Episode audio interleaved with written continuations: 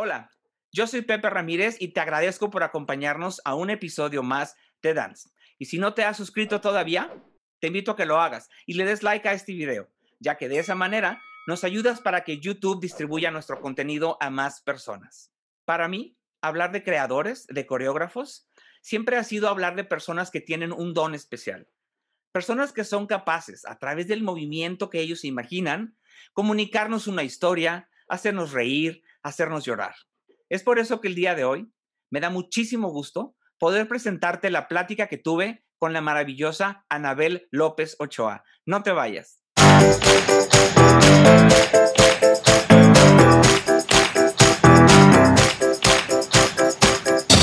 Hola, pues bienvenidos otra vez a Dance.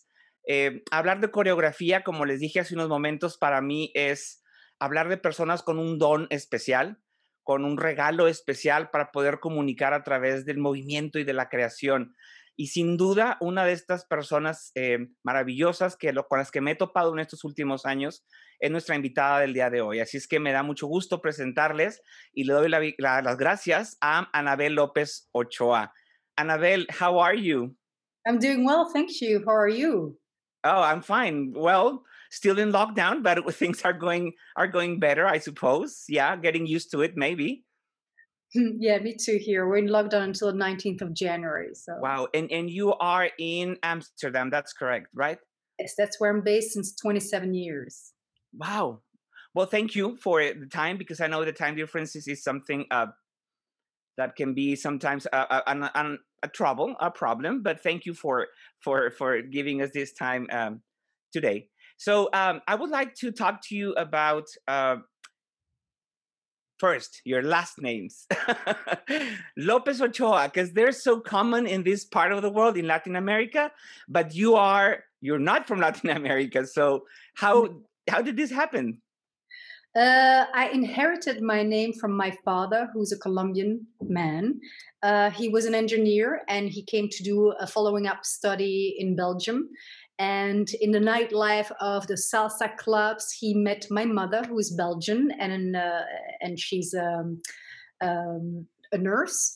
And they fell in love while dancing, and so they got married quite quickly, and then they moved back to Colombia.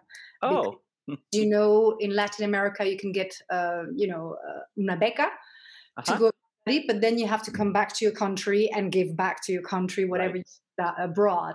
So that happened. And then they got my brother, so who was born in Bogota. And then because the money situation wasn't good in uh, in Latin America, they came back to Belgium. And my father tried to, you know, find a job again in, in, in Brussels. And then I was born. And right before I was born, my mother said, if it's a boy, we go back to Bogota. If it's a girl, we stay here. And here I was. I was a girl. we stayed in Europe.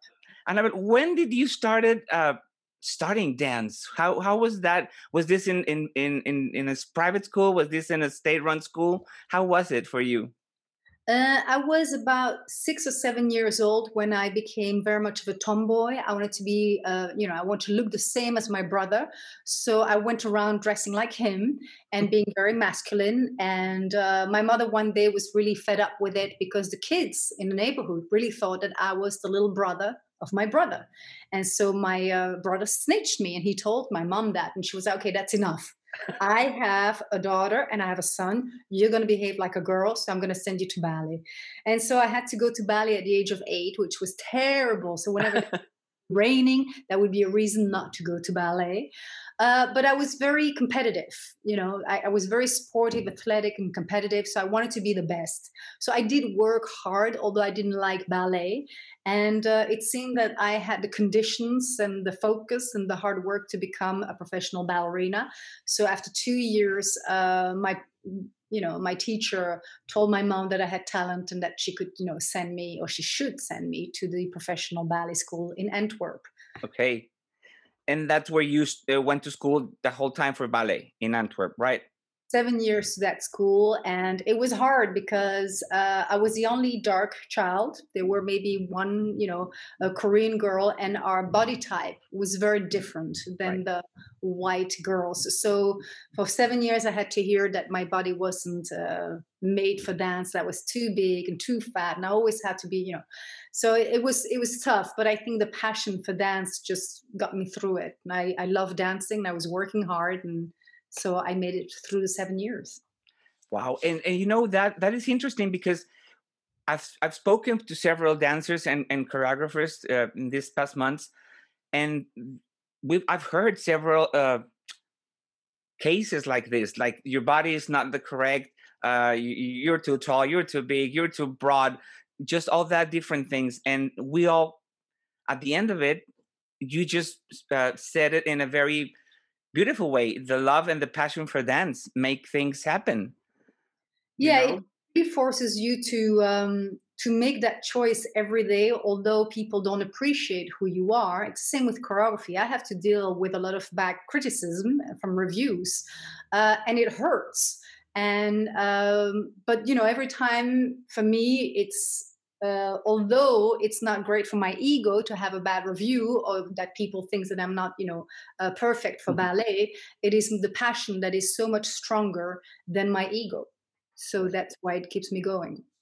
Wow. And then so you you went to school you finished your school in antwerp and you started your career as a dancer. And, and if i am correct you danced for 12 years right Yes, I uh, so I graduated in the Vaganova School of the Royal Ballet of Flanders, but like I said, physically I wasn't apt for classical ballet, so I went immediately into contemporary company, and I uh, danced in four different companies.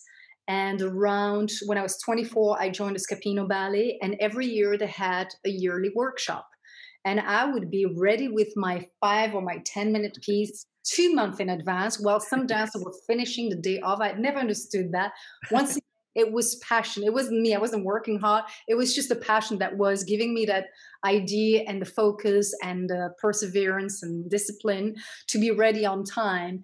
And by the second workshop or the third workshop, uh, it got canceled because the director came and he said, This year we're going to cancel the workshop because big news, great news, we're going on tour to Italy. And everybody was so happy except me. I was the only one going, oh no. so the, the, the director noticed that. He was like, what, we're going to Florence. What the director was really surprised. And uh, he said, we are going to postpone it to next season but why are you so uh, disappointed? And I said, well, I'm almost finished with my piece. And it was two months before. So he said, well, I'll, I'll come and watch a rehearsal next week. And so I presented the nine minutes of my 10 minute piece. And a week later, he said, you know, I'm just going to give you an opportunity to make a piece for the company. Wow. So, so that's how it started. That's how, because I complained. and then I, I, tasted what it was to choreograph. I, I just wasn't as focused anymore as a dancer. I enjoyed so much more to create than to perform. Wow, as, as I mentioned a while ago, and this is something that I constantly repeat to many people and to myself, of course. To be able to create, to be able to imagine things, it's it's a gift, a gift that many of us we don't have that kind of a gift. Uh, we can do other things, but that specific gift the teaching gift and the and the gift of choreography. For me it's something that i just cannot imagine uh, uh, or, or, start to to imagine how would the process start. So uh, for a choreographer like you annabelle how do you start imagining a piece? Or is there a concept? Is there the steps first? Is there the music first or the story? How, how is it uh, it's different for each production. If it's a narrative, then it's either based on a book or based on someone's life. Then the work starts like a year in advance to uh, create the libretto. Right. That goes through a lot of stages, lots of versions. Then, when the libretto is done, you go to the composer and he makes two hours of music. And that's a back and forth Dropbox relationship that I have. Yes. Um, and then, you know, uh, six months in advance, we have the set and the costumes and why and all the props that we need. And really, the, the creation process with the dance is quite short. It's only five to six weeks. And actually, for Frida at Dutch National Ballet, I got three and a half weeks wow. to our ballet. Um, so that's a, a, year process. For some choreographers, even a two-year process. When it's um, an a non-narrative an abstract ballet usually for me it's based on a theme. I first have to have the theme then i search the music and that takes you know three four months. I have one piece and i add another piece and then i come to the company. That process is usually three to four weeks maximum and uh, sometimes i change the music during the process because it doesn't fit the dancers and um, so it, it, really is dif- different each time Wow. And do do you come with a the steps set uh, and then sometimes you have to change them because of the or in spite of the dancers that you have at that moment or you have your choreography and and and this is it no i usually improvise in front of the dancers so the Great. first two days it's really me dancing and them imitating me. And then out of there i see who they are. I get to know them. Most of the steps on the first day that i teach or that i improvise will never come into the uh, the piece. Huh. so it's really um yeah a blind date kind of thing. The place. I am all over the place. People are a bit nervous. I'm a bit nervous. Uh, it's really about getting to know each other and getting to know the dynamic uh, of the group because there's always leaders and always people that are following and good partners, not so good partners, funny people, people with humor. I'm like, oh, that's good. You guys laugh a lot. So let's put that in. So, and then afterwards, I make the piece quite quickly. I know that you are one of the busiest choreographers that we have actually. Uh, and uh, how do you manage? Let's talk first pre pandemic before all this started uh, how is your regular life uh, choreographing here and there and traveling? How is life for a, a choreographer like you on a regular year? Yeah i create around eight to ten pieces a year oh uh, that's uh, a lot.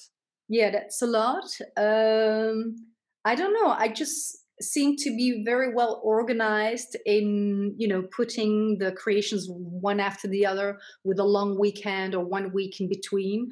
Uh, i prepare you know the theme and the music way in advance. So let's say that i'm on tour for like five six months to the states and i have seven different produ- productions i have to have prepared them in my month off before that and then i go on a roll um, so yeah, it's you know when I was a young choreographer, I had two or three pieces a year, and now more and more.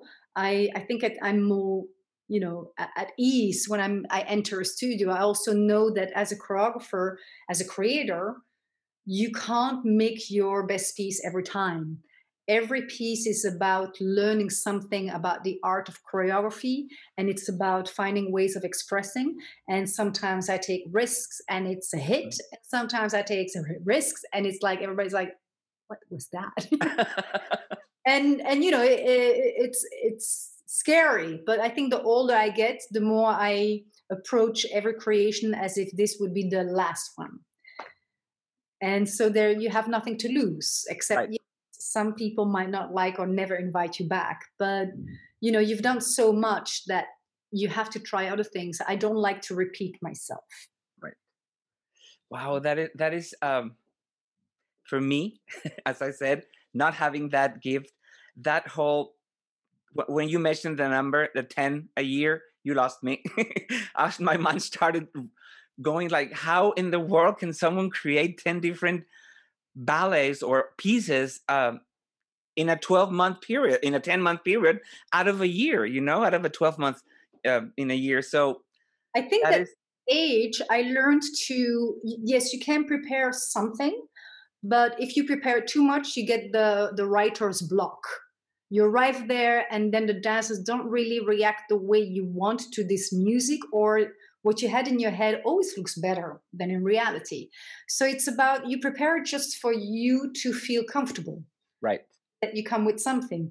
But basically, the piece is in front of you. It's up to me to see who's in front of me and to, you know, it's like all raw material, and I have to make a coherent ballet out of the raw material that I see in front of me. Right, right.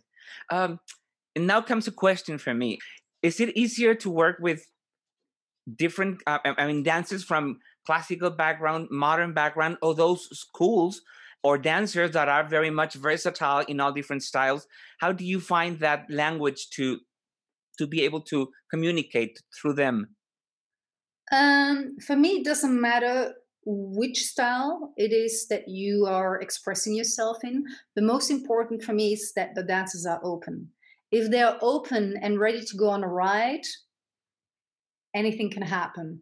If they are not working or um, you know second guessing you when you come with crazy ideas like hmm i don't know or hmm i've seen that step somewhere you know then then then it stops the flow right. and then okay so i'm you know basically you're testing me if you feel that i'm good enough or interesting enough if it starts to be that then the piece is as good as the trust there was in the uh, in the studio. So i always say if a piece is successful it's because we all wanted it to be successful because we were open and we took risks both ways. Both ways. Once we start doubting in each other then that shows back in the piece that you had afterwards. So it doesn't matter for me if i'm in cuba and you know there are no there's no much money for uh, the production value or i'm in you know russia and they're the most amazing dance it doesn't really matter to me where i work. Okay. Wow. Um, i know that uh, many many choreographers um, or we as as an audience can see that there's uh, some typical movements or some uh, you know arm movements or legs or intentions in a piece that we can identify like a language of a specific choreographer. I mean, we can talk about it since Balanchine, you know, uh, uh it's very specific when you see some Balanchine or or Bournonville, you, you can identify which is which. Um, what do you think about our time dancer? I mean, choreographers from our time, from this century, about that about having like a seal of your movement or having someone see a piece and said oh that's annabelle. Is it is that something that you think about it that happens or not? I think it's very difficult for a choreographer to say what is your own style. Okay.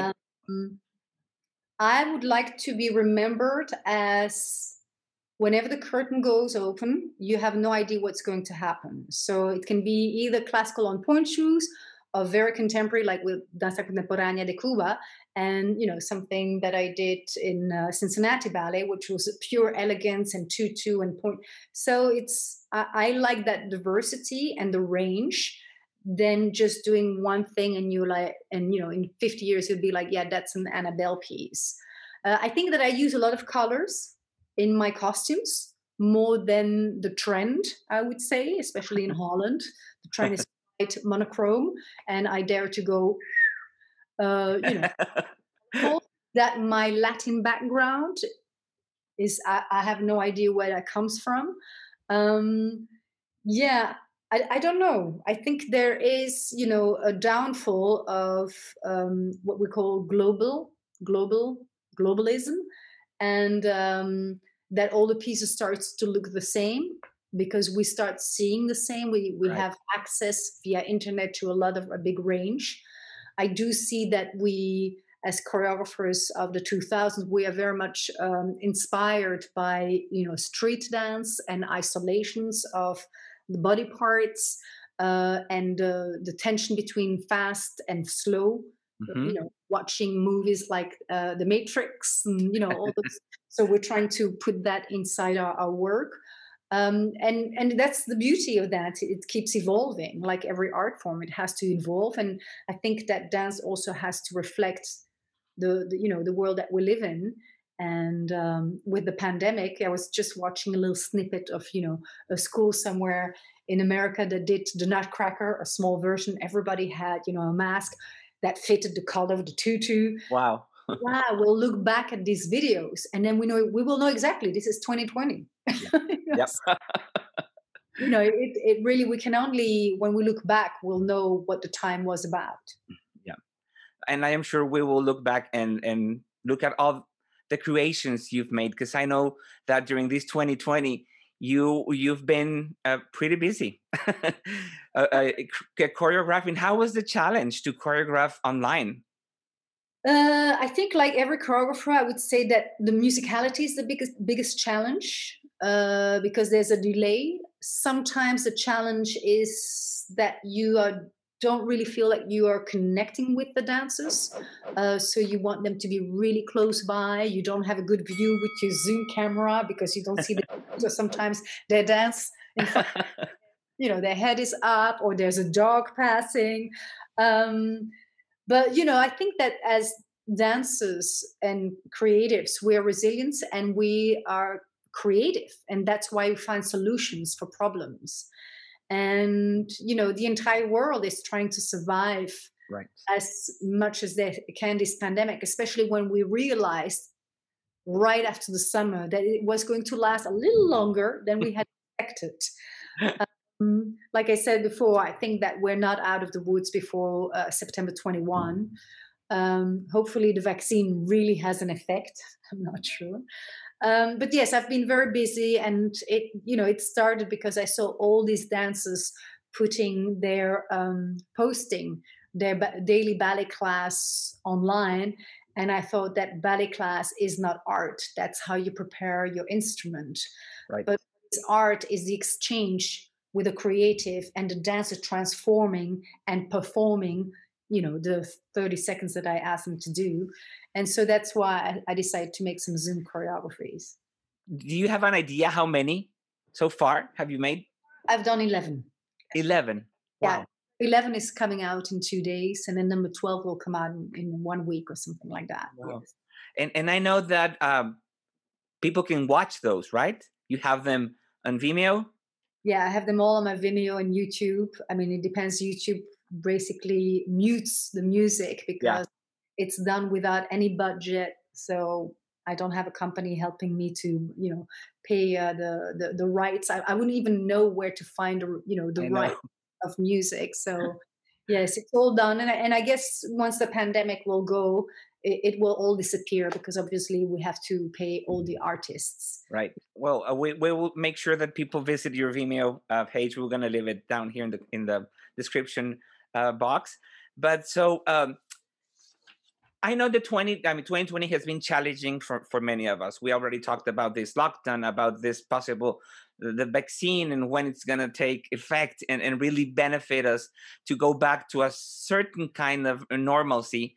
And um, hopefully soon, hopefully we'll be able to live how, how we like and, and, and to do the things that we enjoy and that make us feel alive and happy, you know, which in our case is dance uh, you like i mean you you creating it i producing the shows and, and, and bringing dancers and getting people together and teachers but and most importantly i think that you know there was a lot of uh, offerings by companies online and i couldn't stay focused because a dance performance exists by the grace of having an audience and as an audience you enjoy a performance because you share it with other people at the same moment. And last like a couple of days ago i saw the dutch national ballet gala and my best friend that lives in the dominican republic had bought a ticket to also see it online. So it was two o'clock in the afternoon for her and eight o'clock for me. And we were on whatsapp chat while watching and it was actually very enjoyable that we were saying oh yeah she was good or i like the costume. You know it was that i realized oh it's the the concept of sharing at the same time that makes a performance magical. Because if you're by yourself watching something it's i find it very hard. So i'm really looking forward till we can have that communal experience. Yes. I agree. I agree because uh communicate i mean dance as any other as many other art form it's about communicating. It's about connecting with the audience. It's about help these people that come to watch uh, make them forget about their world or their struggles for two a couple of hours maybe and just connect with the dancer. And i've always said i don't care for the 28 uh, pirouettes or the 32 fouettes I, I i just care what are you going to bring to the stage and connect with the audience and with me you know? I think that is the most important thing. And yes we we miss this connection and we miss all that, but I'm sure we will be able, we pray that we'll be able to do that. But last year, last year, just 2019, I know you've had a relationship with Jacob's Pillow for for for several several years now, but last year uh, you were invited or appointed as as as the director of the Contemporary Classical Summer Workshops. Is that correct? Yes. So, and 2019, it was it took place normally. No, I was appointed 2019 for uh, 2021 22. I will be three years director oh the uh, summer course for the contemporary classical, which used to be really classical ballet. So the students would do variations and they'll work, they were working with one choreographer. Right now, all the variations are gone. It's more really uh, focused on contemporary classical.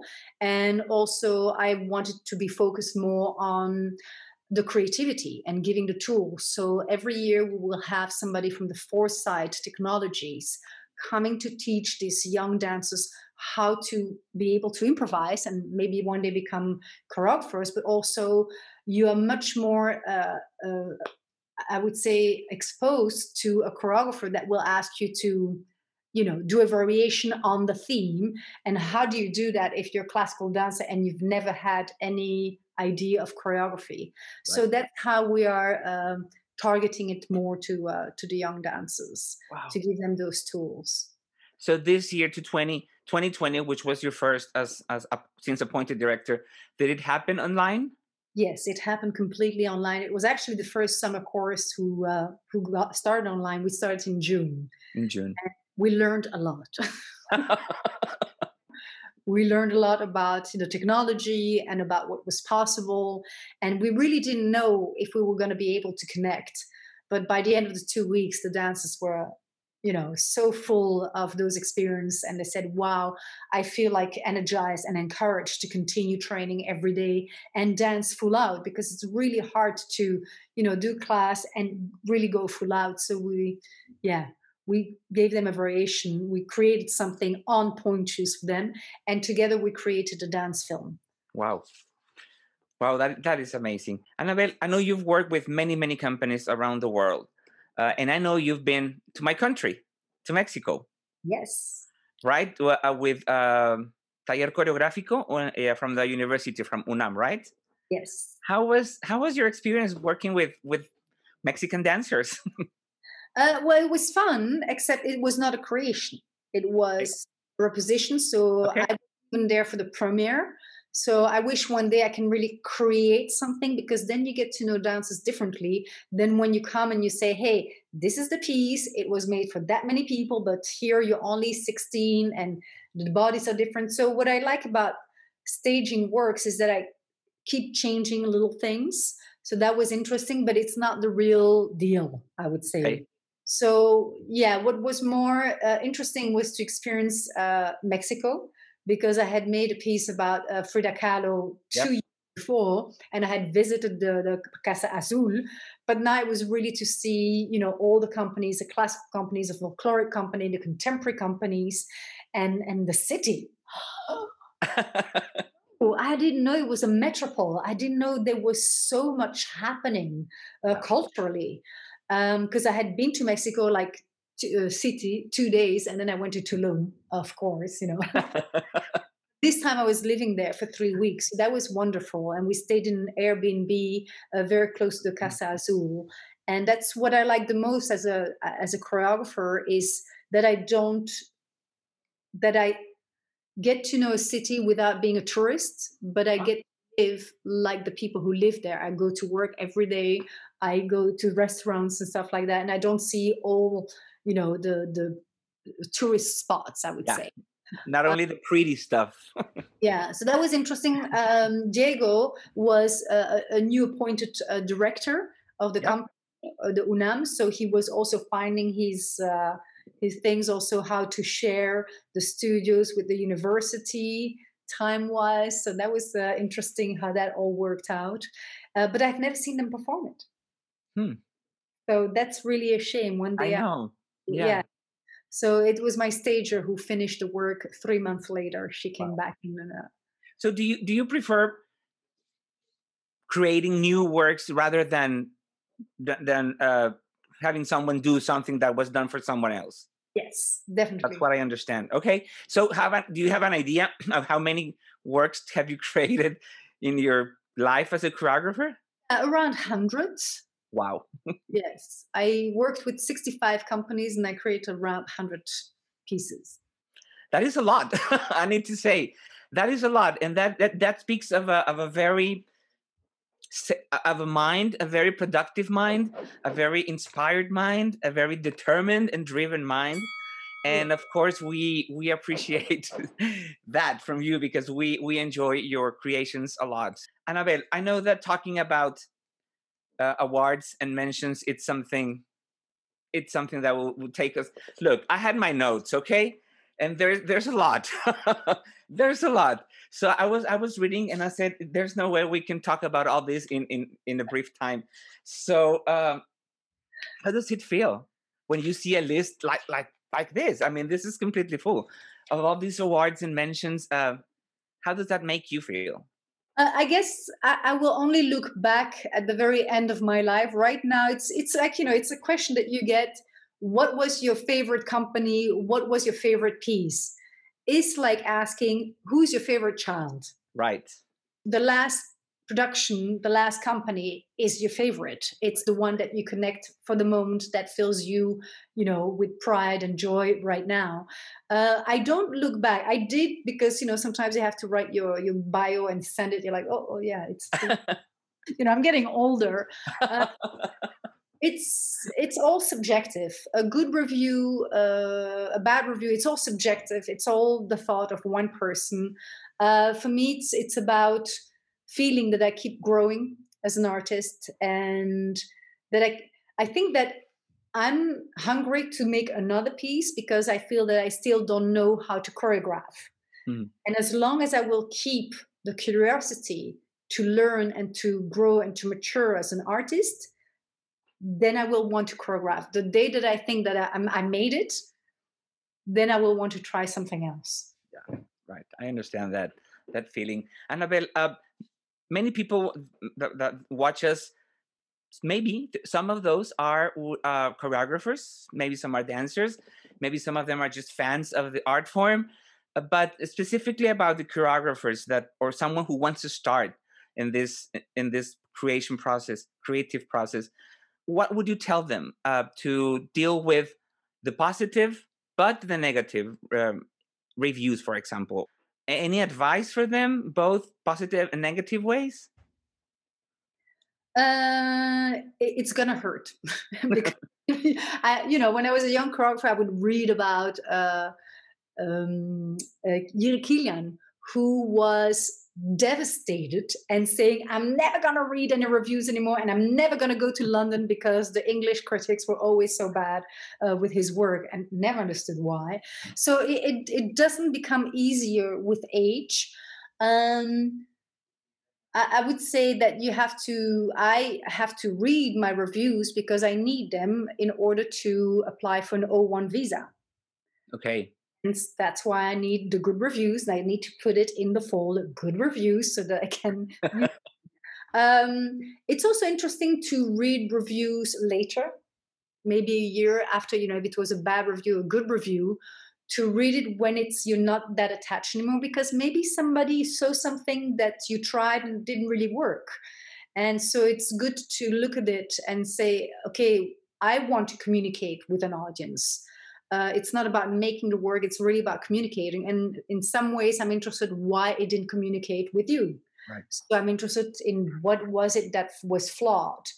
Um, but otherwise you know you, you can't give it too much value. Otherwise it's just going to bring you down and you're not going to want to choreograph anymore. So we don't want that either. But um, you know this the, the, sad thing is that you will never get a bad review from a friend. Hmm. because none of your friends is going to have the courage or not even the courage but wants to hurt you. They see the hard work and the passion you put into something and they'll never come at the permit and say that was shit.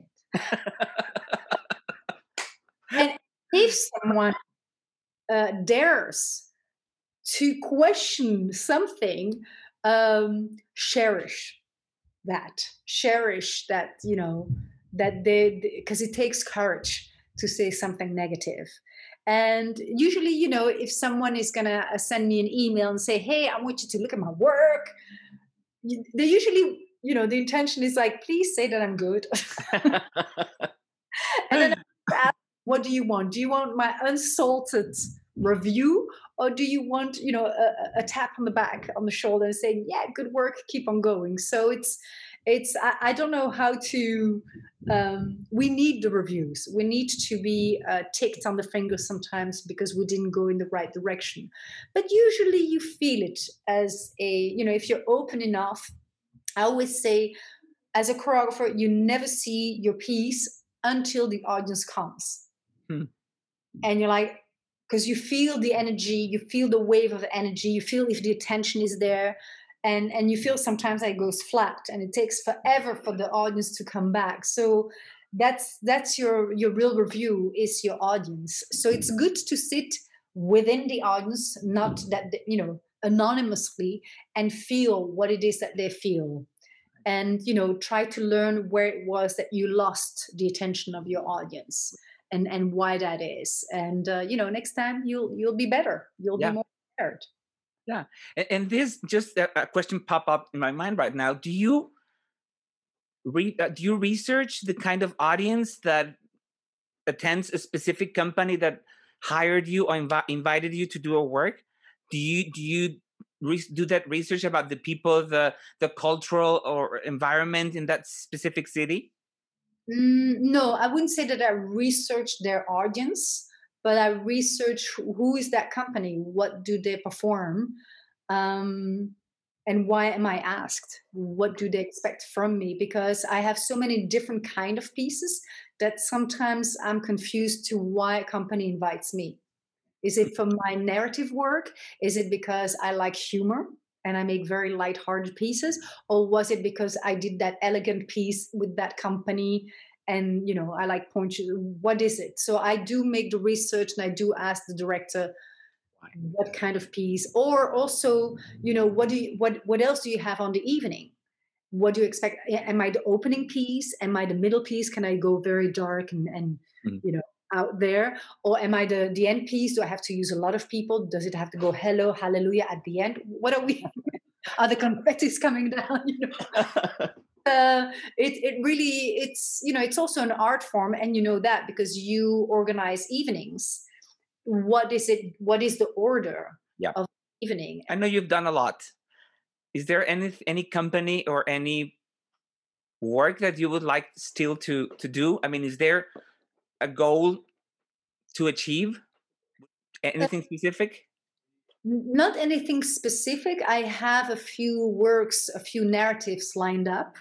And I hope that post pandemic, we will be able to make them, produce them financially, but make them also because, you know, when you do narrative, you can't do narrative, you know, you have yeah. to see the faces. And uh, I think making narrative works are uh, really a challenge.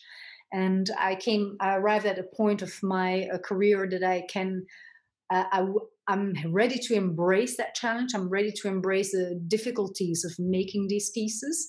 So I'm, I'm really hoping that I can create those, you know, five, yeah, uh, narratives that are lined up and you know i already have all the librettos and some of them just stopped and uh, others you know were for in two three years so hopefully I can make those. Hopefully, yeah, and and we look forward definitely to seeing them and to see all your your works. And um, I just want to thank you really for this time um, and uh, for everything you do for our art form, for for dancers, for companies, for audiences, for all that you provide, for the sensations that you create and the emotions that you bring to our hearts because it's not easy. I always say it's not easy. And that's why I rely and repeat on saying that that is a gift.